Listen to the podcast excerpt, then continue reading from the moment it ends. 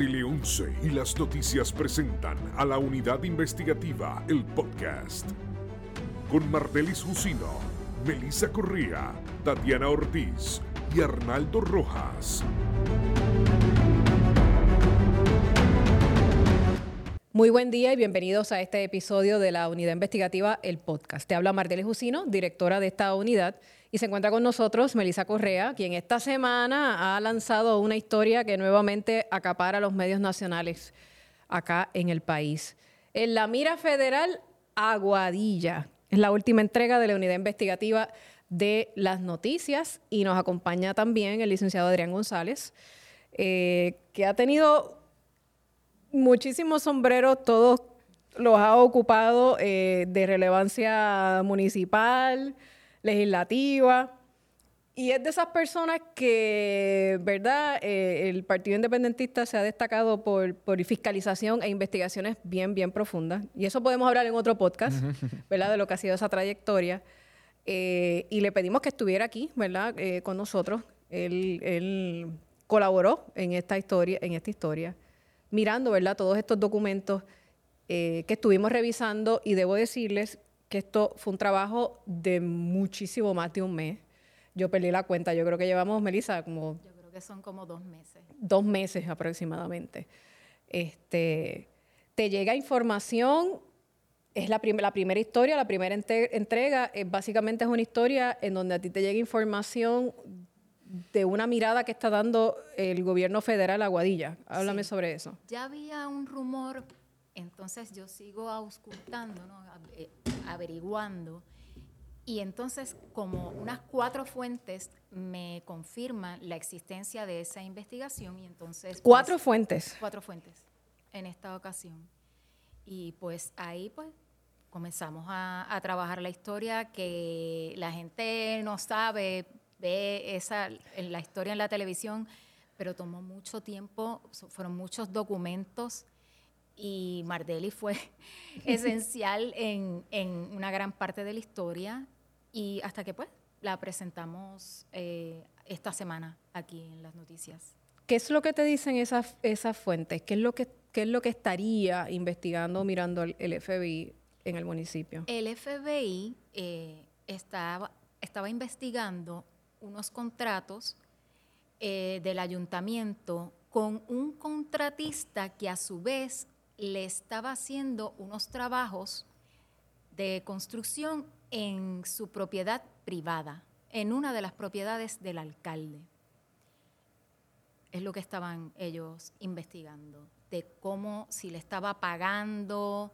Eh, ¿Cómo le estaba efectivo, pagando? Exacto, cómo le estaba pagando, si era a través del municipio o si en efecto le había pagado en efectivo, etcétera. De hecho, eh, en esa primera historia eh, se da solución, y más adelante también vamos a ampliar sobre eso, eh, de una historia que publicó el periódico Metro hace como seis meses aproximadamente, yo creo que tú la tienes ahí. Y, si ustedes ven que nos estamos moviendo o sienten los papeles moviéndose, etcétera, etcétera, que de momento yo me alejo un poco del micrófono, es que tenemos una mesa bien amplia aquí donde yo he puesto todos los documentos o parte de ellos que formaron parte de esta investigación que tomó varias semanas de la unidad investigativa. El periódico Metro había, había hecho una historia sobre una persona, una ciudadana, que había hecho una, un, planteamiento, que es una especie de queja ante la Oficina de Ética Gubernamental. Esto es otra cara de, de, de este proceso, porque tú me estás hablando del proceso federal, pero hay otro estatal. Sí. Las fuentes me informan también que Ética Gubernamental tiene una investigación sobre el alcalde de Aguadilla. Y el artículo de Metro, que fue del 25 de octubre del 2022, lo que dice, y yo lo, cito en, en, la primera historia, es que la exalcaldesa Yanicia Irizarri había acusado a Julio Roldán de intentar desviar la atención pública con supuestas amenazas en su contra tras una querella radicada por una ciudadana que el periódico Metro no identifica. El ¿Quién es? de esa fémina? ¿Quién es el querellante o la, la querellante? querellante? Por alegados actos de corrupción. Este, y ética gubernamental, evidentemente, protege sus investigaciones y no sabemos eh, de manera extraoficial quién es esa persona que habría hecho esa querella sobre unos ámbitos que también está investigando la Oficina de Ética Gubernamental.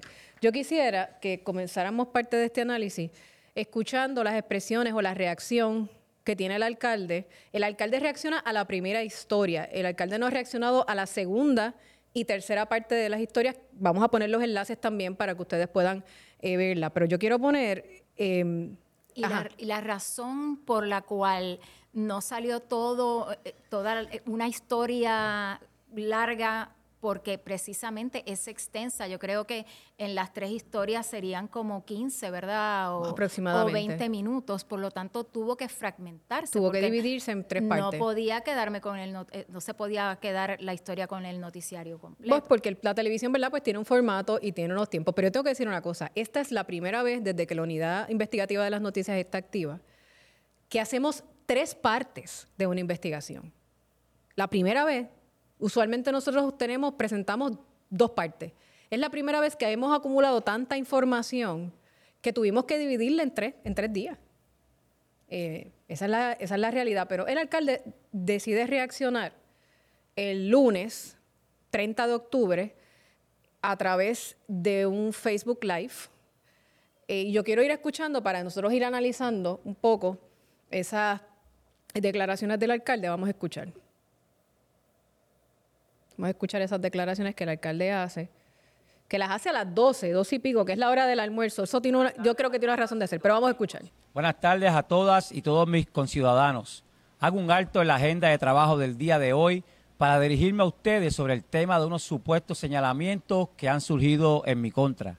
En la tarde de ayer, luego de una jornada de trabajo, recibí una llamada de una compueblana guadillana sobre una información que un medio de comunicación estaba difundiendo sobre mi persona. Sobre este particular, quiero dejar totalmente claro varios aspectos que fueron reseñados en el reportaje de la unidad investigativa de las noticias del Canal 11. Dentro del respeto que ellos merecen, ese mismo respeto que este servidor público merece, quiero dejar claro que existen muchas interrogantes en lo que se presentó en dicho reportaje, lo cual sé que ha causado mucho desasosiego entre mi familia y mi gente buena de Aguadilla. Es por esto que aprovecho este espacio para dejarte claro todas y cada una de las cosas que para mí no son más que suposiciones y conjeturas basadas en una agenda política en contra de mi persona. Esa primera parte, Adrián, licenciado, ¿qué, qué reacción le merece? Bueno, en primer lugar, muchas gracias a ambas por la invitación a este espacio y muchos saludos a los que nos están escuchando. Eh, en, primer, en primerísimo lugar, eh, a mí me, me, llamó la atención de la, comparecencia del alcalde, el trasfondo de, la, de, donde está sentado, que dice Julio Roldán, alcalde de Aguadilla 2024. Si la gente lo quiere ver, espero que no lo quiten, pero entren a la página de Julio Roldán en Facebook y lo van a ver ahí para que ustedes vean lo que Adrián les, quiere decir. ese claramente es el anuncio de él como candidato a las próximas elecciones. Sin embargo, se está dirigiendo a su pueblo y al país en carácter oficial como alcalde. Sus, los señalamientos son como, como, alcalde, no como candidato, mucho menos como candidato a las próximas elecciones. Así que ya ahí uno empieza a, empiezan a levantarse las banderas sobre el carácter de una persona. Eh, aprovechó los, los, ocho minutos que estuvo explicando o tratando de explicar eh, lo que había salido en el reportaje y con un anuncio de su campaña en la parte de atrás, porque aquí nada es casualidad. Esto, y el hecho de que lo hayan hecho al mediodía, porque eso fue lo primero que me, que me vino a la mente. Lo está haciendo al mediodía, porque a lo mejor dicen que ese es su periodo de almuerzo, si es que un alcalde tiene un tal periodo, no lo sé. Bueno, realmente al mediodía eh, es una hora de las que más personas entran a las redes sociales a ver eh, videos en, en distintas plataformas. Eh, creo que, lo que quiso aprovechar fue eh, el ahora para que más gente lo viera. Más audiencia. Eh, no creo que tenga que ver con él cuidarse porque no se ha cuidado mucho en otras cosas un poco más complicadas. Que vamos a hablar más adelante. Exacto. Pero me parece que levantar la bandera del ataque político contra una información que fue expuesta por un medio de comunicación y que específicamente es un reportaje investigativo de las noticias de un canal, eh, me parece que es la fácil para un poco desviar la atención y, empezar a minar la credibilidad de, en este caso, las periodistas. Eh, que, que hicieron la investigación porque no, no tiene ningún sentido el que un medio de comunicación establezca una campaña política porque ustedes no están en la papeleta de Aguadilla. Claro. Si esto hubiese sido una conferencia de prensa de alguno de sus contendores presentando un, un- un referido al Departamento de Justicia porque tuvieron acceso a la misma información, aún eh, cuando es una, una evasión, ¿verdad?, a, a las explicaciones que tiene que dar, uno podía entender un poco más el- el, La reacción. la reacción de que esto es un ataque político. Y yo he estado así, yo he hecho eh, eh, eh, eh, referidos al Departamento de Justicia a personas de otros partidos. El último fue a Miguel Romero por lo del asfalto. Y lo primero que él dijo es que era un ataque político y uno tiene que empezar a dar explicaciones porque, caramba, Pero la sí, otra cara de la moneda No son, ustedes no es están que- en ninguna papeleta. Pero la otra cara de la moneda es que el hecho de que un opositor político, porque ha pasado, como bien has explicado, haga un señalamiento a las autoridades pertinentes estatales o federales, eso no significa que ese señalamiento no tenga Así mérito. es. Eso no, quiere decir que es mentira. ¿Qué ha pasado? Porque todos vivimos en este país, amado, que hay gente que hace ataques eh, injustificados, viciosos. eh, para eso está la ley de, de libelo y defamación. Eh, pues sí, pero eso no desmerece el hecho de que sí han habido señalamientos de distintos partidos o de distintas facciones que tienen mérito y que terminan en un encauzamiento criminal o incluso en sanciones de carácter administrativo, porque eh, la Oficina de Ética tiene distintas, ¿verdad?, vertientes. Además, ustedes est- hacen su investigación a raíz de las fuentes del FBI o del gobierno federal que en efecto certifican que hay una investigación en su contra. ¿Sabes? Entonces, ¿el FBI es el que está estableciendo un ataque político porque está investigando? ¿O las autoridades que estén investigándolo? Entonces, simplemente divulgan eh, la posibilidad de que se esté investigando por parte de las autoridades federales y, y indagan en, en, En al relación a respecto. eso. Pero en todo caso, si se sostuviera el argumento de que es un ataque político, entonces tendría que ser contra las autoridades federales que hoy la Contralora dijo que en efecto existe esa investigación y, que ella está cooperando. y tenemos ese audio y lo vamos a poner porque el alcalde habla de que estos son suposiciones. Pues tenemos el audio de la Contralora también. Vamos a escuchar un poquito más de esa reacción del alcalde el pasado lunes. donde radican querella por presunta corrupción contra el alcalde de Aguadilla, la exalcaldesa Yanicia Irizarri. Esto surgió en el 25 de octubre de 2022. En lo que presentó ayer también se hace una suposición de la utilización de fondos públicos de un contratista del municipio en unos trabajos de construcción que según ellos se realizaron sin permisos de construcción en una propiedad privada que pertenece a este servidor.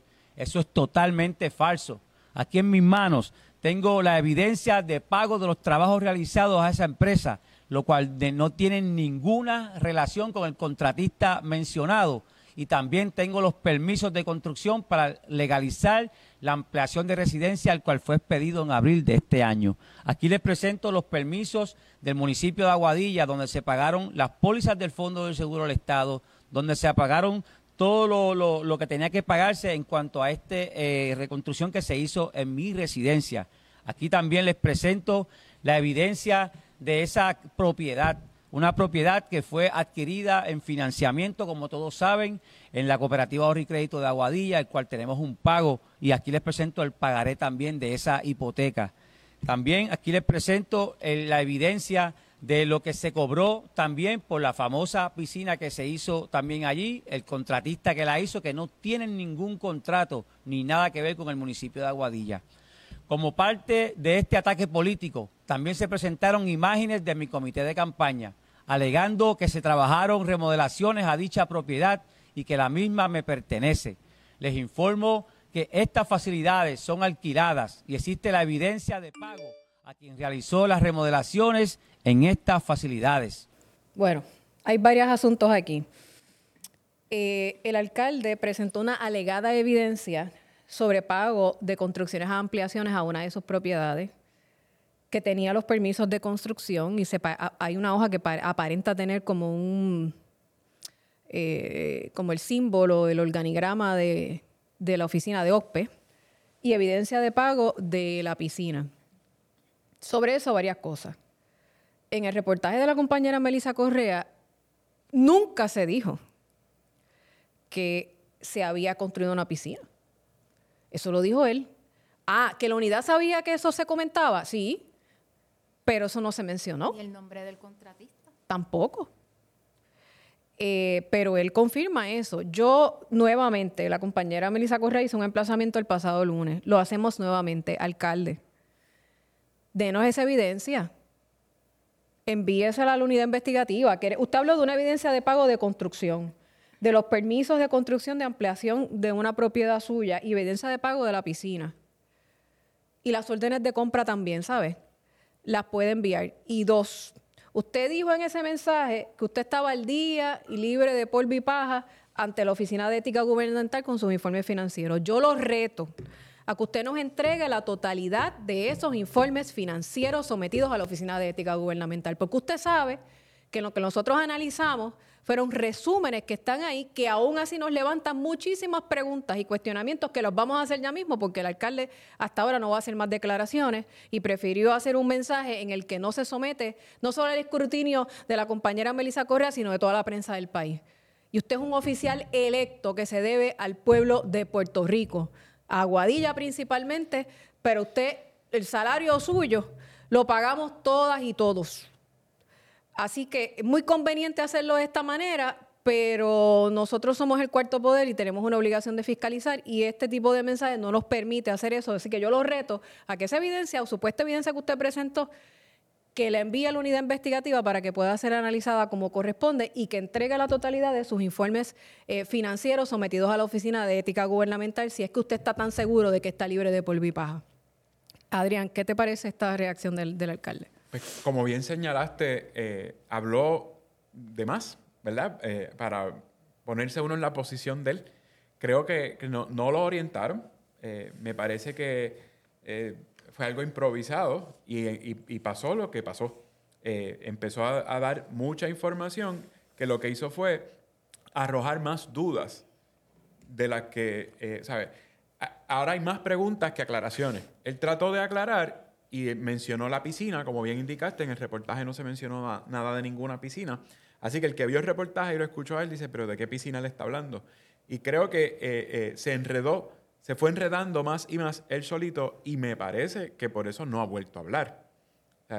si, tiene algún representante legal eh, que vio eso y vio el reportaje, le tiene que haber dicho, mira, no vuelvas a reaccionar, porque cualquier cosa que tú digas, si en efecto hay una investigación en tu contra, como dicen en las películas, podrá y será usado en tu contra. Eso lo dicen en las películas, pero es que es así.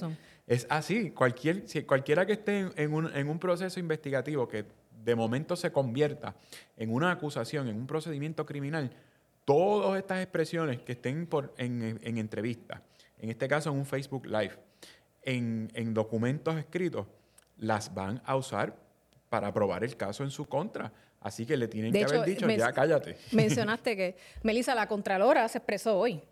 Eso es así. Ella confirmó esta mañana que, en efecto, la oficina que dirige está asistiendo al FBI en esa investigación. Vamos a escuchar, vamos a escuchar lo que dijo la, la Contralora a las noticias. ¿En qué contratos el municipio de Aguadilla, específicamente la oficina del Contralor, está asistiendo al FBI? Nosotros esa información no te la puedo, no te la puedo adelantar ni decir, solo te puedo decir y confirmar de que en efecto sí estamos colaborando con el FBI en una investigación. ¿Y es sobre contratistas o dos contratistas al momento? Tampoco te puedo dar ese tipo de detalles. Recuerda, es más, si la investigación estuviera en mis manos, tal vez pudiera ser un poco más, más abierta, pero la realidad es que esto es una investigación dirigida por el FBI, donde nosotros estamos dando el apoyo He estado todo el día esperando que me llame Joseph porque la realidad es que por lo general nosotros tampoco hablamos de unas investigaciones que no son nuestras, pero me han pedido que confirme y pues no hay ninguna razón por la que no pueda confirmar que, en efecto estamos llevando a cabo una colaboración. Creo que la Contralora, más claro no canta un gallo. Así es. Dicen en mi pueblo de Carolina, ¿verdad? Ella confirmó su investigación. Se ha hablado de que el FBI que estaba investigando faltas administrativas el FBI no investiga, no tiene la jurisdicción para investigar faltas administrativas. El FBI investiga si hubo o no comisión de delitos federales.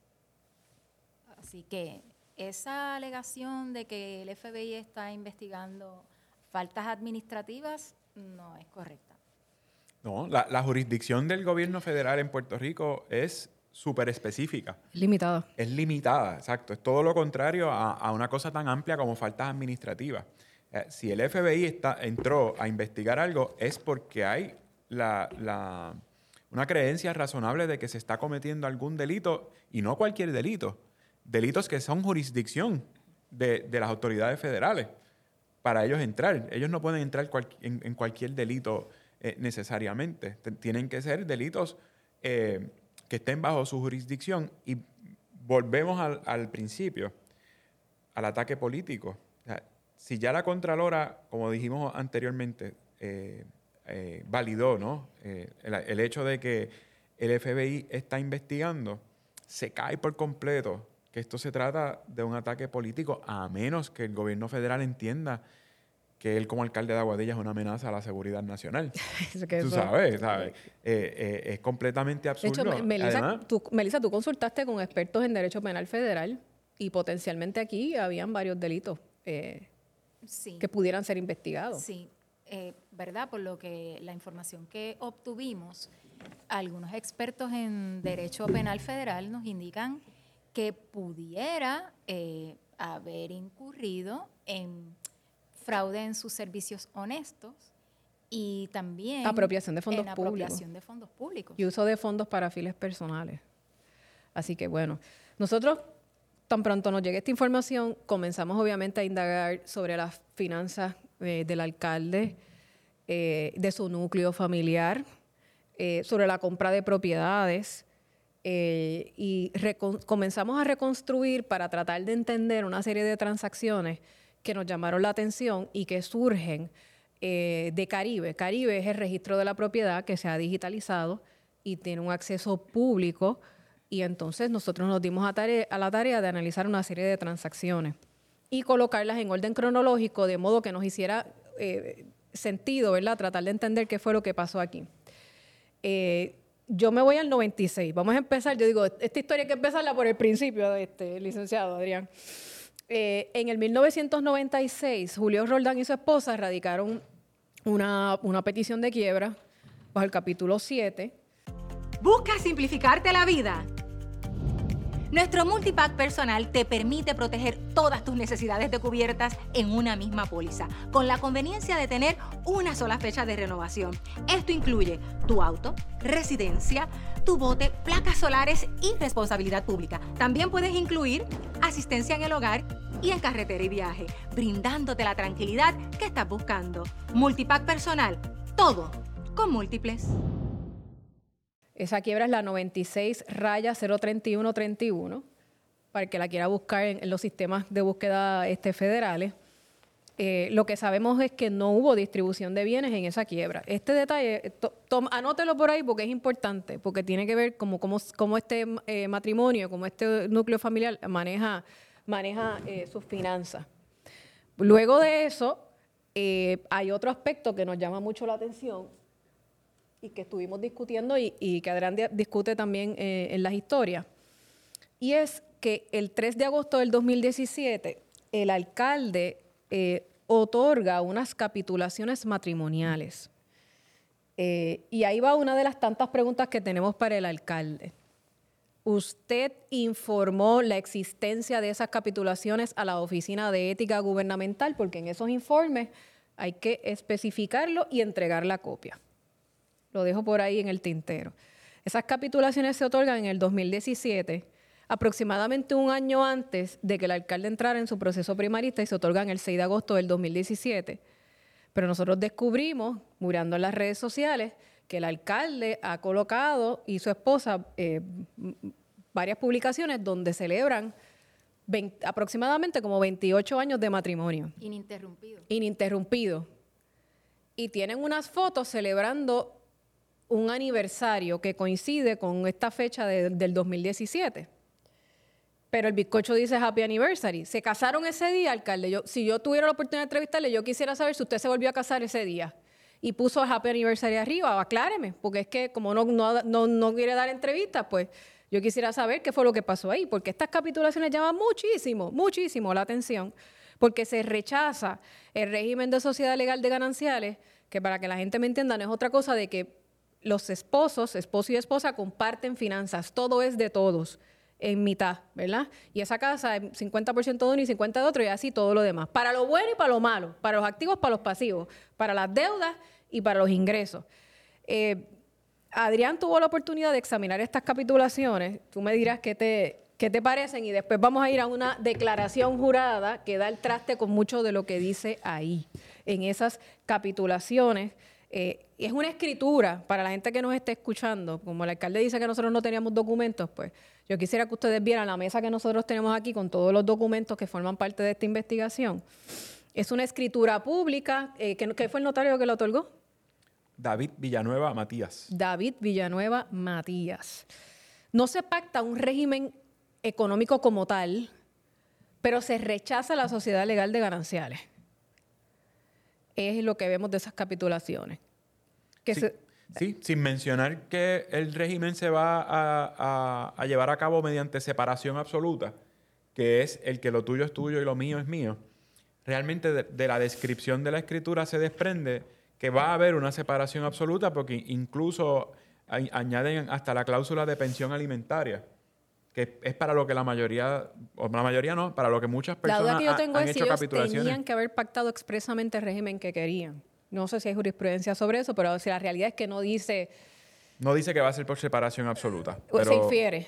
Pero eh, según uno va, eh, eh, ¿cómo es? Leyendo la, escritura, dice que ambos cónyuges ostentarán, ostentarán la libre determinación de, de, de, sus respectivos bienes propios. O sea, es casi una redundancia. Y, y las capitulaciones dicen que es con motivo de la unión matrimonial, o sea que ellos se iban a casar. Esto se otorgó el 3 de agosto del 17 y aquí dice que se iban a casar el 6 de agosto del 2017, pero eso eh, contrasta con la eh, información, por ejemplo, que mencionaste de la quiebra. si ellos comparecieron juntos en el 96 en una quiebra, difícilmente hubiesen comparecido como socios de una empresa probablemente ya estaban casados y por eso comparecen juntos. La información que tú tienes aquí de la quiebra dice Julio Roldán y Grisel Villanueva. Y no, inferimos también que estaban casados porque de los folios de registro que se examinaron de la primera propiedad que ellos compran en el 2010, se le hace constar al registrador que están casados. Los folios de registro son unos libros que están en el registro de la propiedad donde en, su época el registrador apuntaba a mano, esta casa es de Melisa Correa y su esposo Sutano Tascual.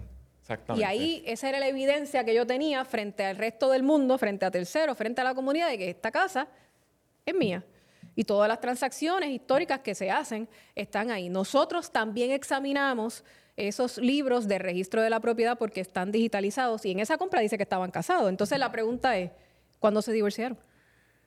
Esa es la pregunta. Eh, cuántas veces se han casado? Si es que de verdad se casaron dos veces. Si se casaron más de una vez, debería haber entonces un divorcio en el medio. Hay gente que se ha divorciado para entonces hacer capitulaciones y volverse a casar. Esas cosas han pasado. Pero de la forma en la que han transcurrido estos eventos, tampoco se desprende que ese haya sido el caso, porque antes y después de las capitulaciones comparecen en distintos negocios jurídicos, en tiendas escrituras de compraventa, de ambas formas. En algunas comparece ella sola, que si no hay este, capitulaciones... No puede hacerlo. No puede hacerlo, es nula la, escritura y de las escrituras que examinamos mencionan la existencia de esas capitulaciones. En fechas eh, eh, muy cercanas comparecen en una misma escritura ambos casados. Y además de los negocios jurídicos, por lo menos de los documentos a los que tuvimos la oportunidad de examinar, los han demandado como matrimonio, no han negado la existencia de tal vínculo y ellos han figurado como demandantes, como matrimonio sujeto al régimen de sociedad legal de bienes gananciales. O sea, cuando uno comparece eh, ante el tribunal demandando a alguien, si hay una sociedad legal de bienes gananciales, eso es como si fuera una tercera persona que comparece también. Es una parte.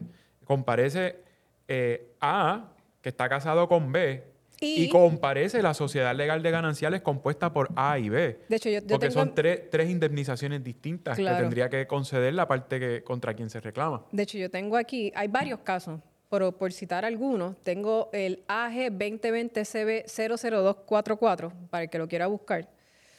Es una demanda de daños y perjuicios y rescisión de contrato que radica Julio Roldán Concepción, estoy leyendo la parte de arriba del documento que se conoce como el epígrafe.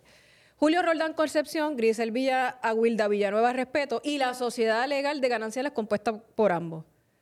Situación, esto es del 2020 y tú tienes aquí eh, unas capitulaciones del 2017 donde dice que rechazan ese, ese régimen financiero, económico.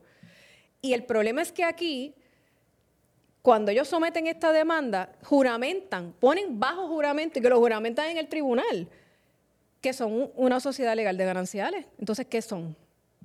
Porque hay una escritura, eso no es poca cosa. Es una escritura que dice que han pactado un régimen de separación, porque la pregunta es, alcalde y su esposa, ¿por qué? hacen esta representación al tribunal cuando ustedes saben que tienen unas capitulaciones del 2017 donde rechazan tajantemente que tus finanzas sean compartidas? Y hay más de una demanda en donde eso se reconoce y está en poder de la unidad investigativa de las noticias. Eh, y estos son documentos públicos. Aquí nadie se los está inventando. Si usted entra al tribunal electrónico y busca el caso AG 2020 CB 00224 y puedo dar los demás números si quieren, lo van a encontrar lo van a encontrar, ahí está. Entonces eso es algo em, que, levanta muchísimas preguntas de por qué se da esa, esa, transacción que ocurre, como dije, anoten, que ocurre como un año antes de que el alcalde entrara en una contienda primarista, porque para él llegar a la alcaldía ¿verdad? de Aguadilla tuvo una contienda primarista con otra, una dama del Partido eh, Popular Democrático. Y entonces voy a la primera eh, compraventa que tengo aquí, eh, de las que realiza la esposa del alcalde, habida cuenta de que tiene las capitulaciones. Es la finca 28224. Esa venta se efectúa el 9 de septiembre del 2021 y es una compraventa que se dio en efectivo por 35 eh, mil dólares. Cuando miramos dónde está ese predio de terreno y esa finca, queda justo al lado de lo que en su momento fue la residencia principal del alcalde. Me voy a ir un momentito aquí a, buscar, a buscar ese documento. Es este que tengo aquí. Eh, es una propiedad que queda en Caimital Alto. Tenemos hasta el número de catastro. Y aquí hay un detalle. Esa escritura la otorga el, como notario Pedro García Mejías. Es el notario que otorga esa escritura. Y en efecto, eh, esa compraventa se da el 9 de septiembre del 2021. El alcalde juramentó en enero, ¿verdad? En enero del, 2021.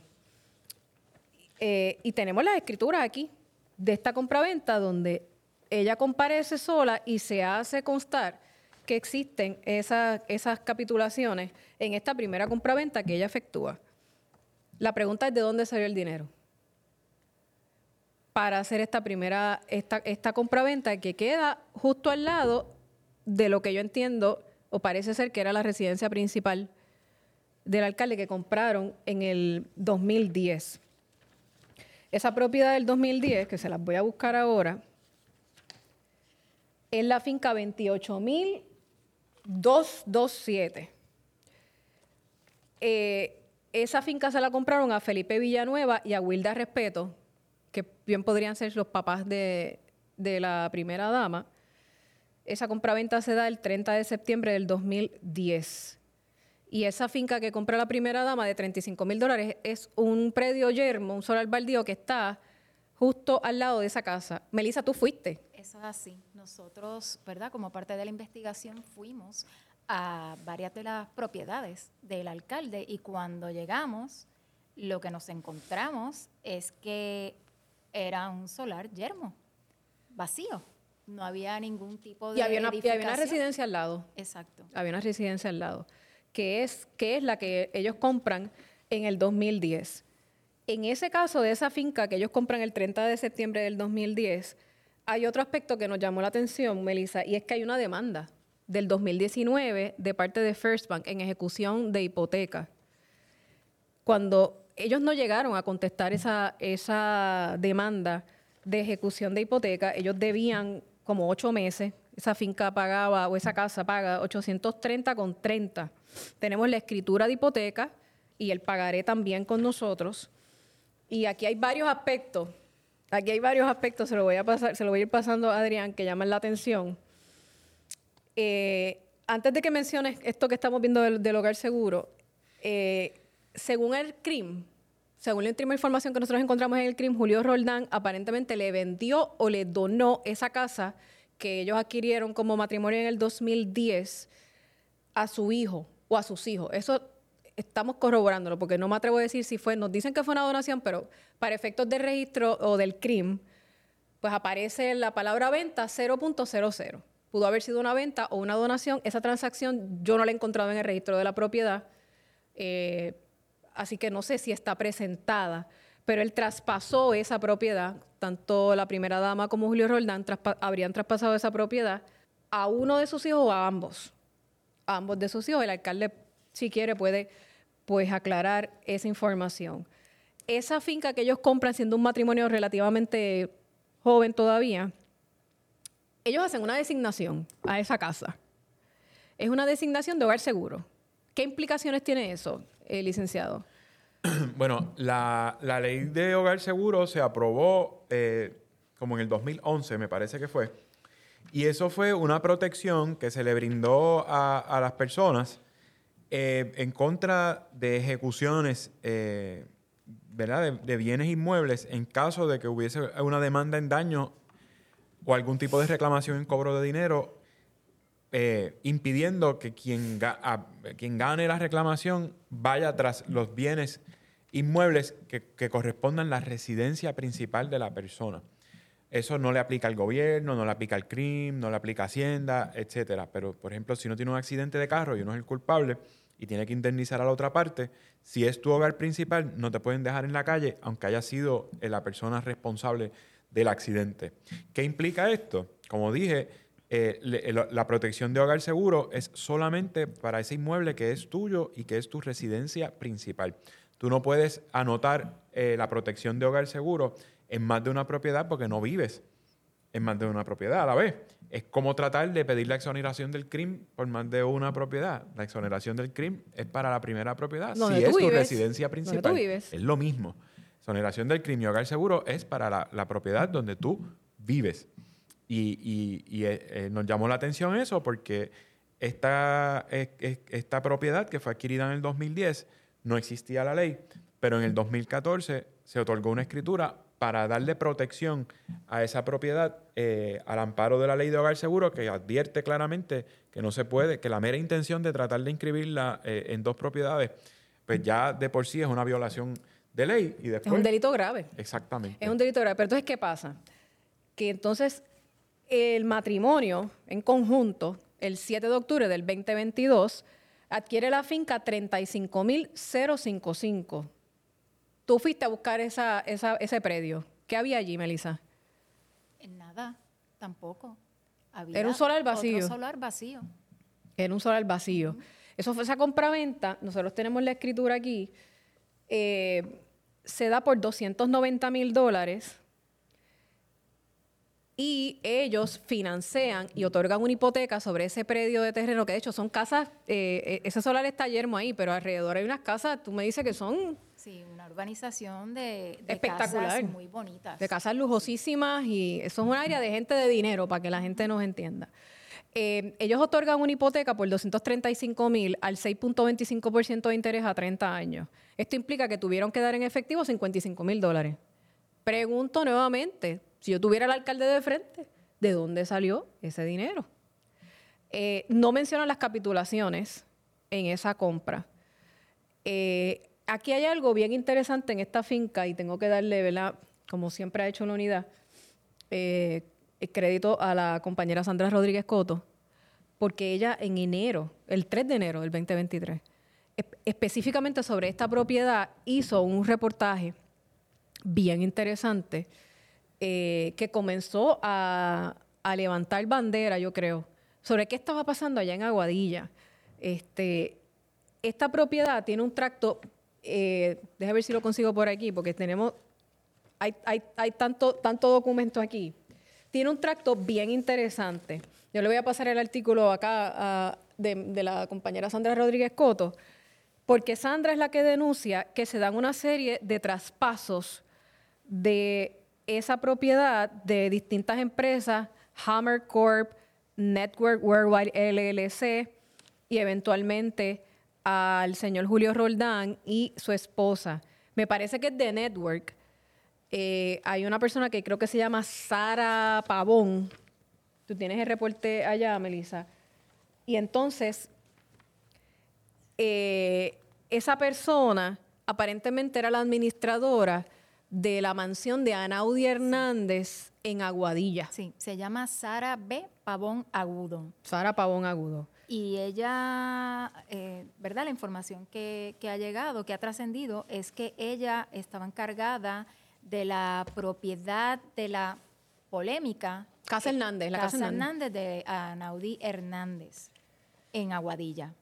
Y esa persona que está en esa empresa Network es quien le vende al alcalde y su esposa este predio de terreno, que queda en el área de Camaselles, para ser más específica.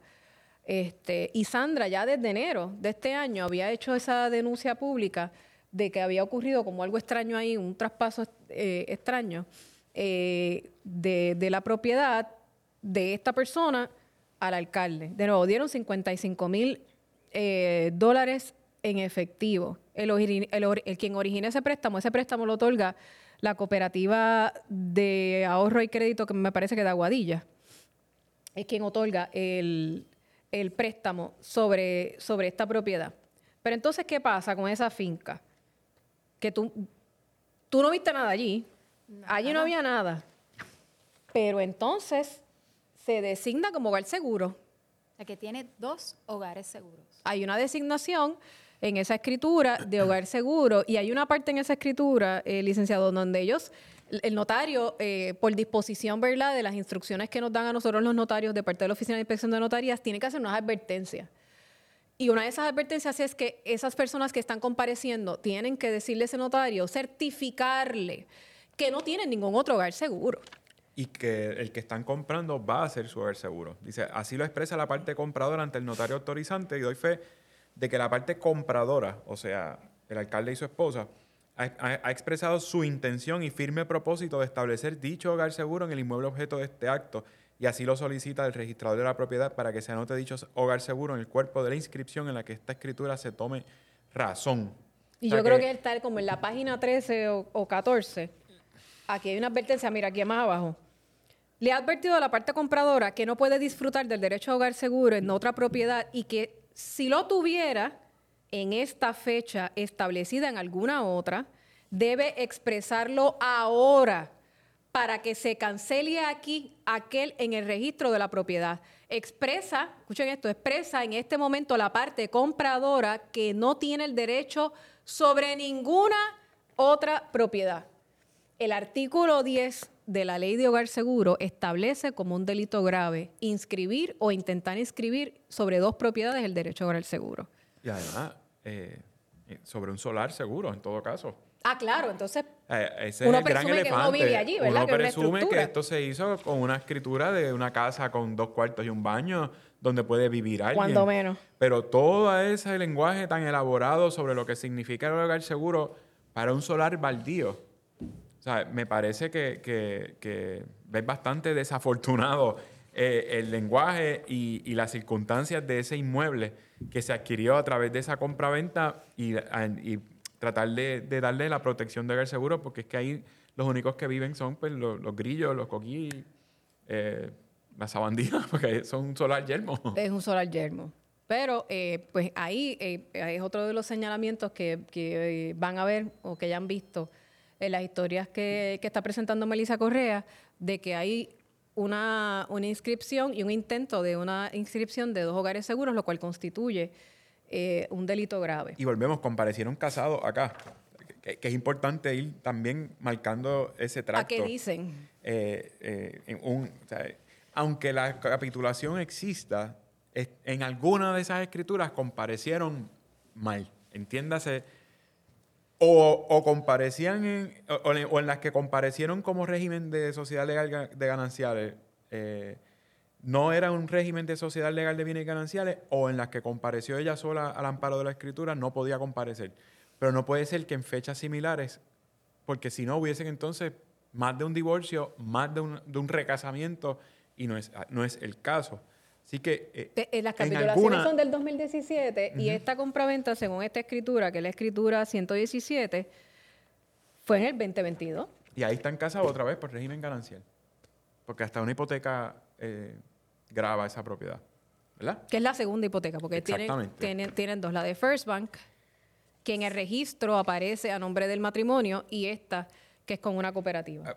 Para abundar en eso, aunque la- las capitulaciones no digan que es por separación absoluta, pero de la forma en la que están redactadas es que lo tuyo es tuyo y lo mío es mío, ellos podían comparecer juntos, pero el notario tenía que hacer referencia a esas capitulaciones en las cuales rechazaron los bienes gananciales y adjudicarle participación a cada uno como si las compráramos nosotros tres.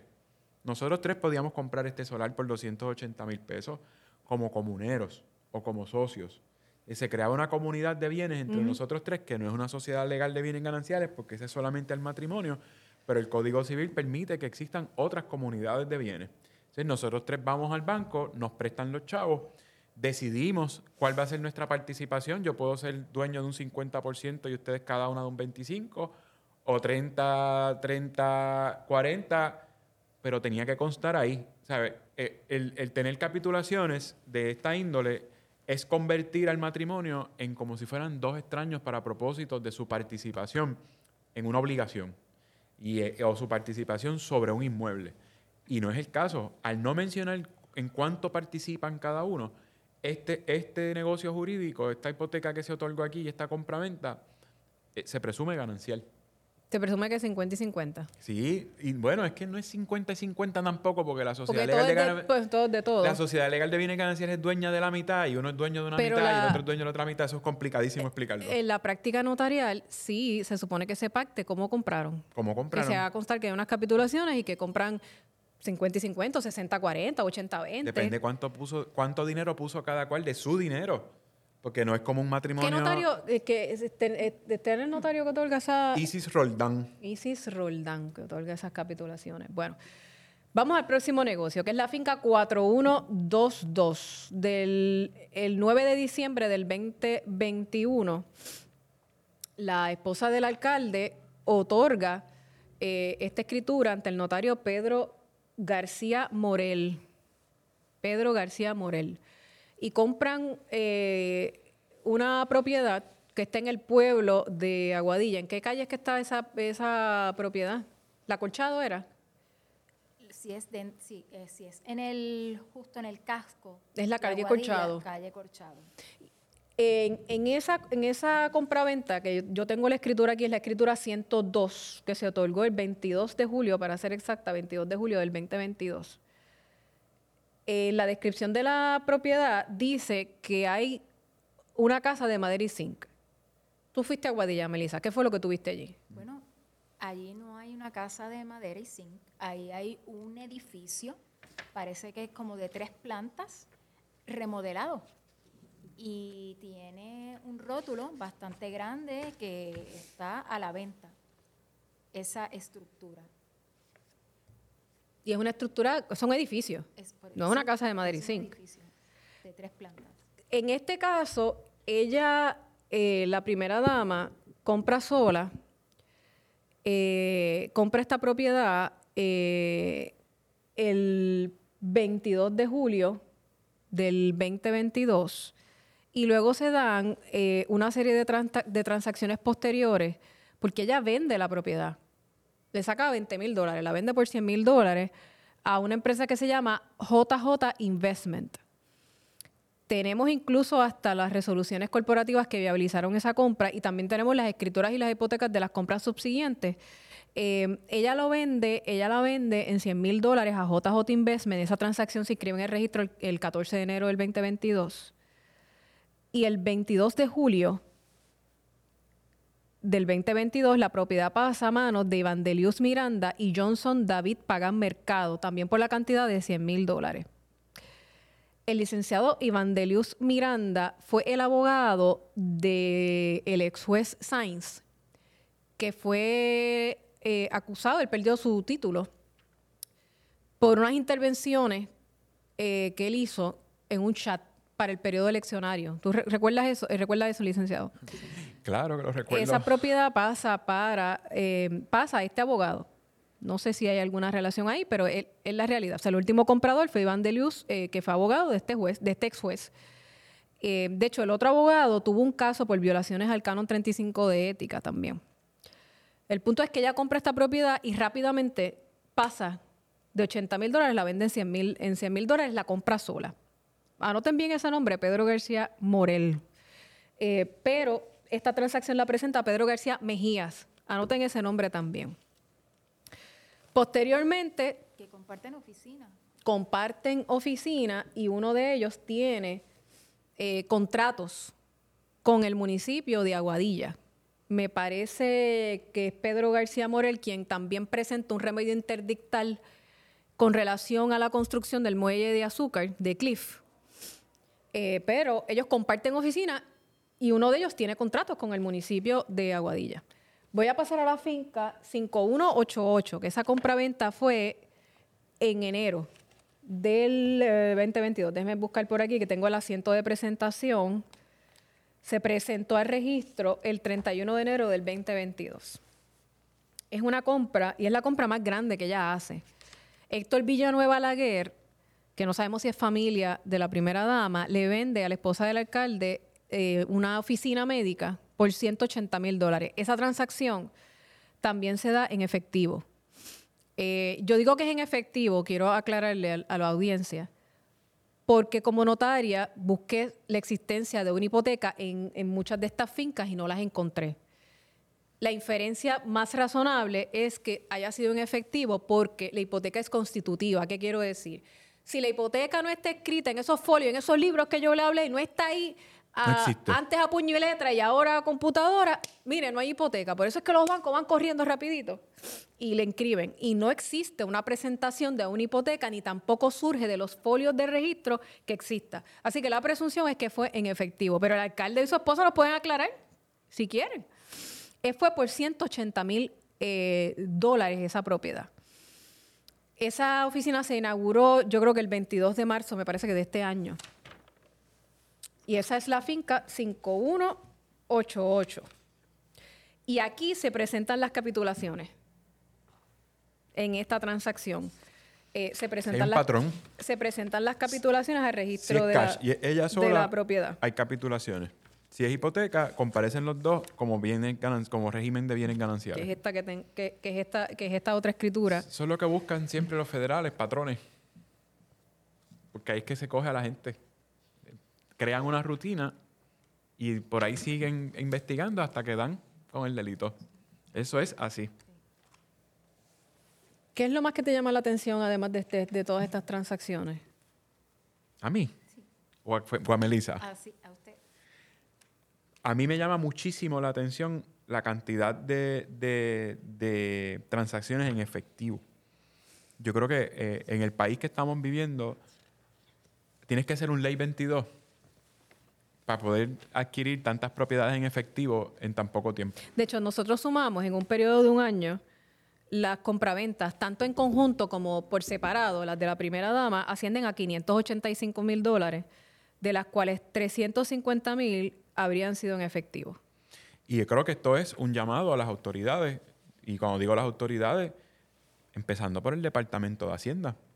Ver, eh, las planillas deberían reflejar que estas personas tenían la solvencia económica para hacer estos pagos en efectivo en un plazo de 12 meses.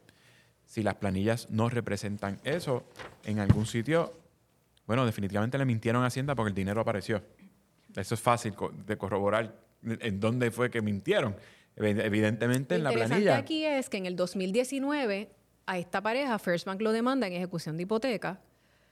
Es decir, uno puede suponer que si no pueden pagar 830 dólares mensuales ya estaban en dificultades económicas.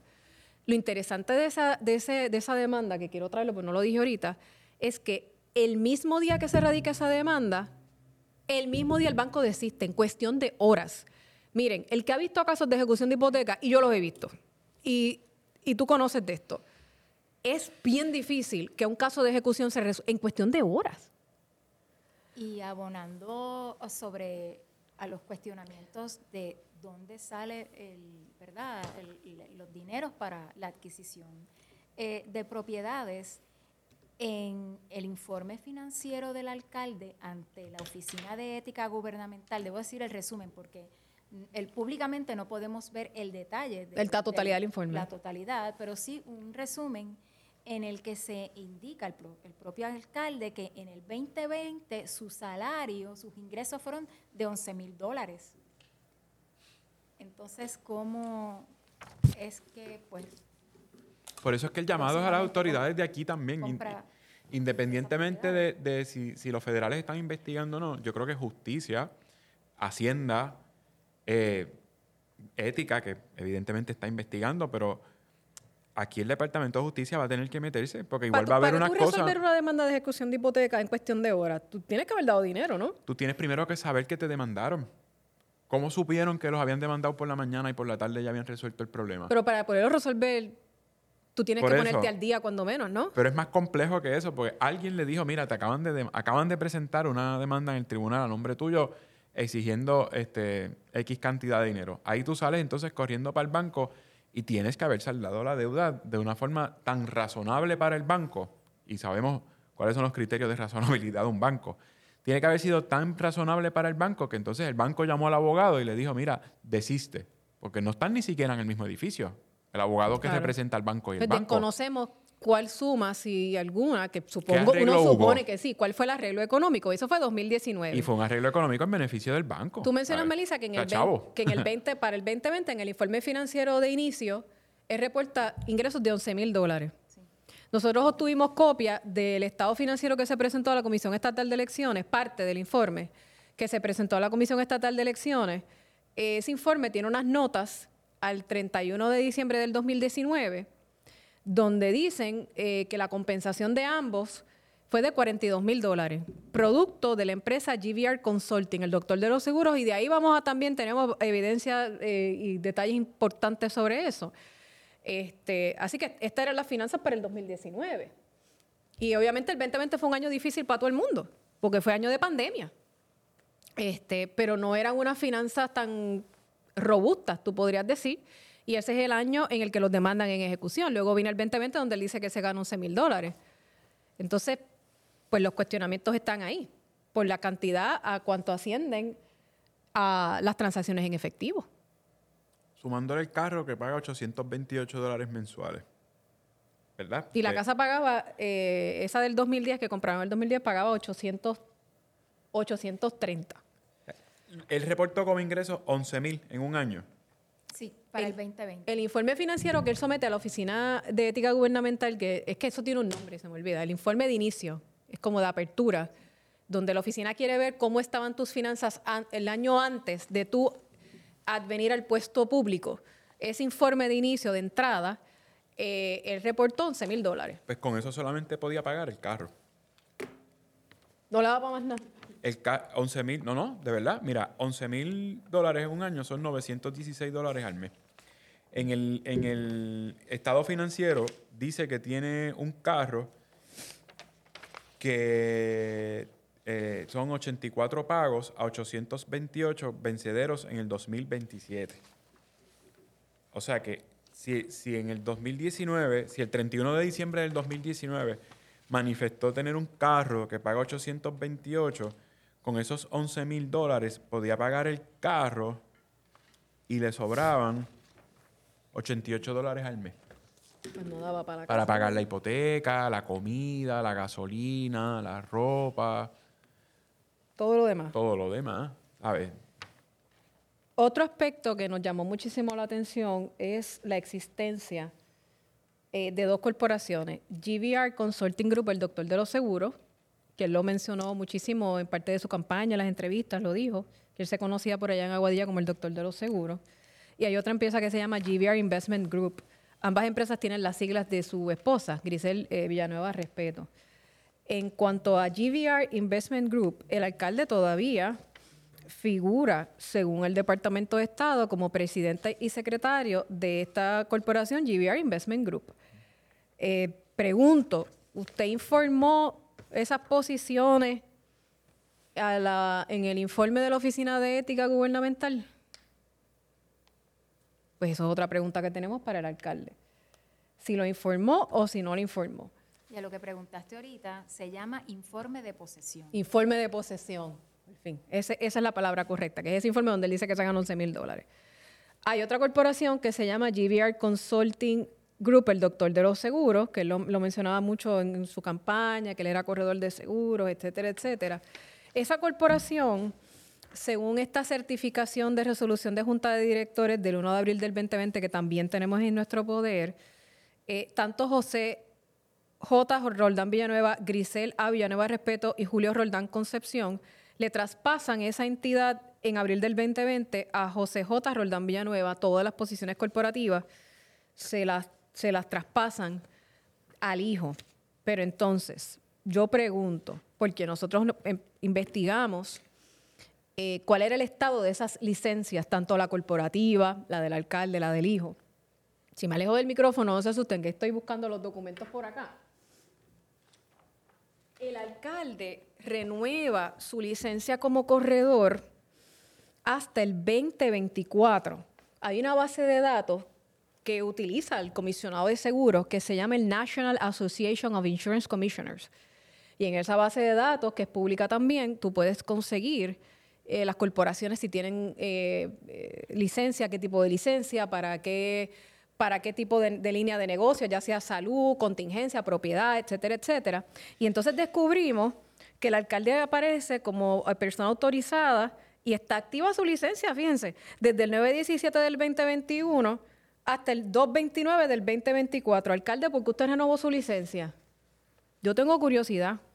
Y otra cosa es que nuestras fuentes nos informan que el alcalde no consultó con la Oficina de Ética Gubernamental para tener esa licencia, que es algo también pues que, Que se requiere. atención, sí.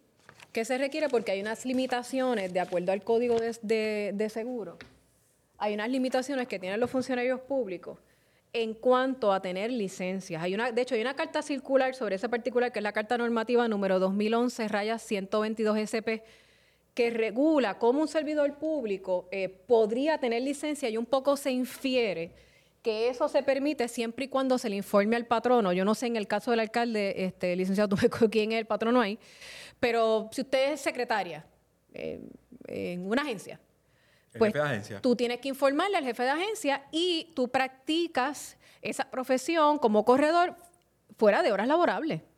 No es en el, por Dios, o sea, se cae de la mata, no es en el horario laborable. Pero el alcalde sí renovó su licencia. Nosotros tenemos el historial completo, eh, el License History Report de tanto de GBR Consulting como eh, del alcalde. Pero entonces, cuando uno examina ese historial, nos llama la atención que el alcalde, me voy a quitar aquí los espejuelos para ver bien de cerca, el 928-2021 informa que es asesor de GVR Consulting Group. Ya era alcalde para esa fecha.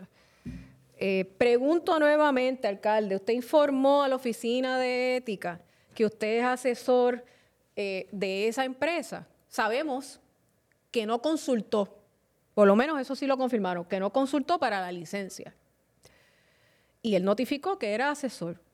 Entonces, su hijo tuvo licencia de corredor, porque acu- acuérdense que él le traspasa esta compañía al hijo. Él tuvo licencia.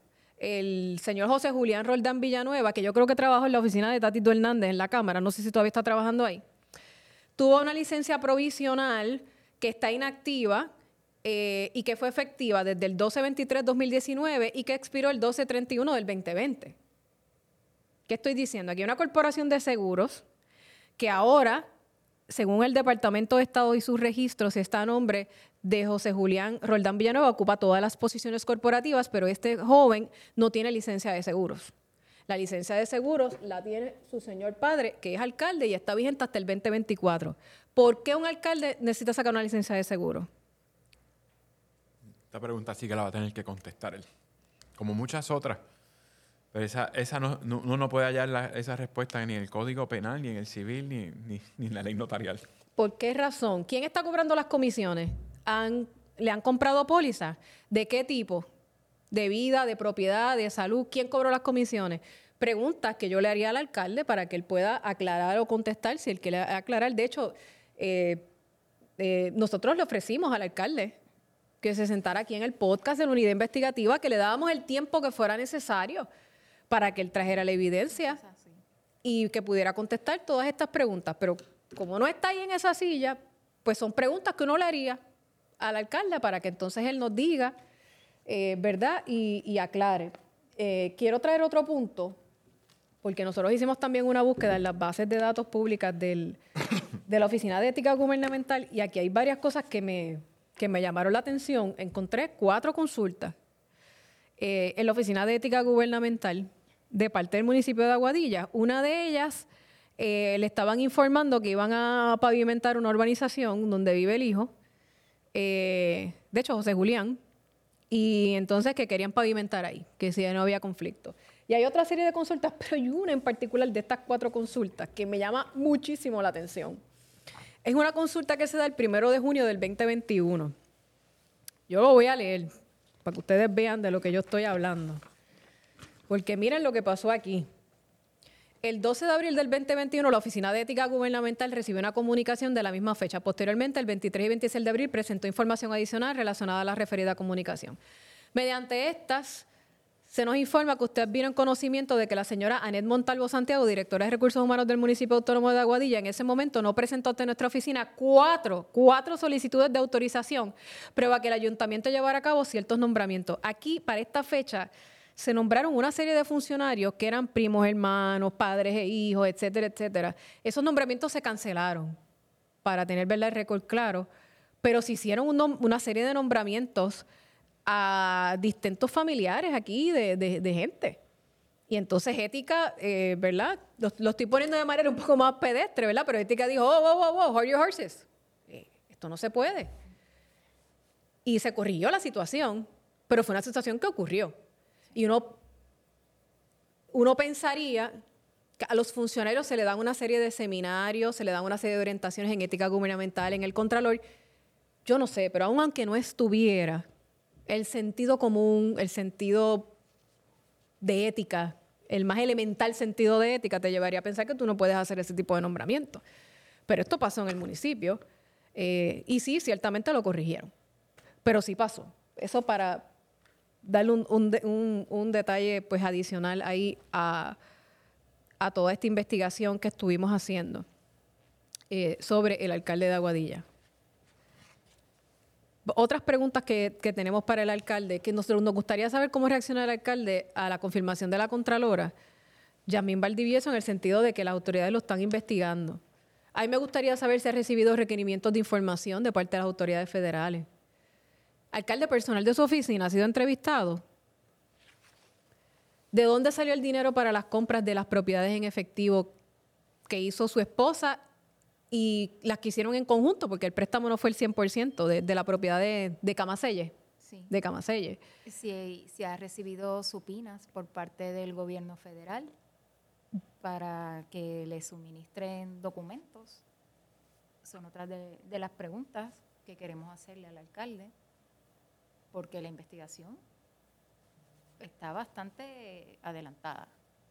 ¿Por qué otorgó capitulaciones el 3 de agosto del 2017? ¿Cuál fue el propósito? Y entonces, ¿por qué dijo bajo juramento lo contrario?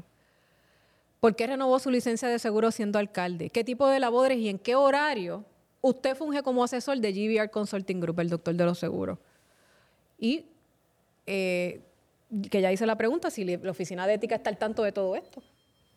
Son algunas de las preguntas que tenemos para el, alcalde de Aguadilla, que está en su primer cuatrienio. O sea, esto es un alcalde que marca un, hasta cierto punto un hito histórico, porque el Aguadilla había sido, o había estado bajo el control del Partido Nuevo Progresista por... 32 años. Imagínate tú. Por 32 años. Y rompe ese hito y había, ¿verdad?, mucha esperanza en aquel momento, etcétera, etcétera, pero aparentemente, pues cuando llegó comenzaron a subir todas estas transacciones que levantan bandera, que hacen pensar que hace falta información, que hacen que más de una persona levante la ceja, como dicen allá en mi pueblo de, Carolina. Eh, yo no sé si el Departamento de Justicia está mirando esto. eh, esta información o qué correspondencia hay, porque sabemos que las agencias de, de fiscalización se reúnen y, y comparten información eh, con relación a, este- a esta investigación que ha hecho la, la unidad investigativa de las noticias. ¿Algún comentario adicional, eh, licenciado? No, no, yo creo que, que, eh, todo el proceso ha generado muchísimas dudas y, y, mm, hay que señalar algo bien importante que acabas de traer, que es su primer cuatrienio. Y, y este cuatrienio se ha distinguido precisamente por eso. El de Trujillo Alto era la primera vez que estaba como alcalde. Aguas Buenas. Aguas Buenas también. El Cano de Cataño no llevaba tantísimo tiempo. Era el segundo del, del canon. Era el ¿verdad, segundo, Melissa? sí. Ángel Pérez llevaba, llevaba poco tiempo también. Técnicamente, formalmente de elección formal, formal era el primero, porque él Sí, entró como en una él elección entró en una especial. elección especial cuando el otro alcalde se buscó el problemón que también se había buscado. Eh, el de Ponce, también este es su Oh, primer cuatrienio. El de Ponce es su primer cuatrienio. El único zorro viejo era el de Mayagüez. Es, sigue siendo alcalde. o sea, hay una cosa ahí él está, extraña. está suspendido. Suspendido, pero no suspendido. Eh, eh, eh, todavía es alcalde. Pero ese es el único que podemos sacar del grupo de corruptos de la clase graduanda del 2024, eh, que, que llevaba mucho tiempo. Esta clase graduanda se ha destacado por, por tener cuatro puntos en, en la cosa de, de hacer cosas mal. Y, y desde que llegaron. Entonces, preocupa a la gente cómo es que, como bien me indicaste, luego de 32 años del PNP, también con muchísimos escándalos, los otros alcaldes, llega uno nuevo y ya no ha terminado el cuatrienio y ya tiene eh, una investigación o varias investigaciones encima. Eh, y posiblemente, ¿verdad? Mm, Va a tener que enfrentar la ley por alguna de estas cosas, mínimo, por estar otorgando escrituras con información incorrecta, pienso yo. Eh, El hogar seguro es una de ellas, porque esa el hogar evidencia está seguro, ahí. la, la escritura. Están las escrituras, las están los asientos de presentación, están Si las... estaban ya casados, esa escritura de capitulaciones no se podía otorgar eh, de entrada, ¿sabes? Como único era que a lo mejor convivían, y a- por eso digo que a lo mejor convivían hasta ese momento, Pero hay una foto de boda, que, que es lo que nos levanta las dudas. por eso, que uno trata de dar el beneficio de la duda, A menos pero que se hayan divorciado ante notario, que es lo que uno puede inferir. pudiera ser. Pero, pero pues es triste que, gente que llegó a la política recientemente ya estén como si no hubiesen visto tantos escándalos en los últimos cuatro, cinco, seis años. O sea, es, cuando caen en este punto es, a mí, es que a mí no me van a coger. Y esos son a los que cogen. Porque la, arro- la arrogancia se los traga. Y los cogen bien fácil. Se me quedaba... Siempre hay que pensar que, que- que- ¿cómo es? es? es todo lo contrario. Uno tiene que eh, tratar de hacerlo mejor para que no, para que no haya ninguna señal de, de- de- de impropiedad. O sea, si a los abogados les dicen que la mera apariencia de impropiedad debe evitarse, que uno fue el que se quemó las Correcto. pestañas y uno fue el que pagó el préstamo estudiantil, cuando la gente fue la que eligió a uno para estar en un puesto, ahí sí que la mera impropiedad, la mera apariencia de impropiedad debe ser imposible de, de- de proyectarse. Otro dato que se me estaba quedando es que la primera dama, Villanueva Respeto, ha tenido contratos con el municipio de Isabela y Quebradilla por 146 mil dólares en dos años, Según la misma... eh, según la oficina del Contralor, Exacto.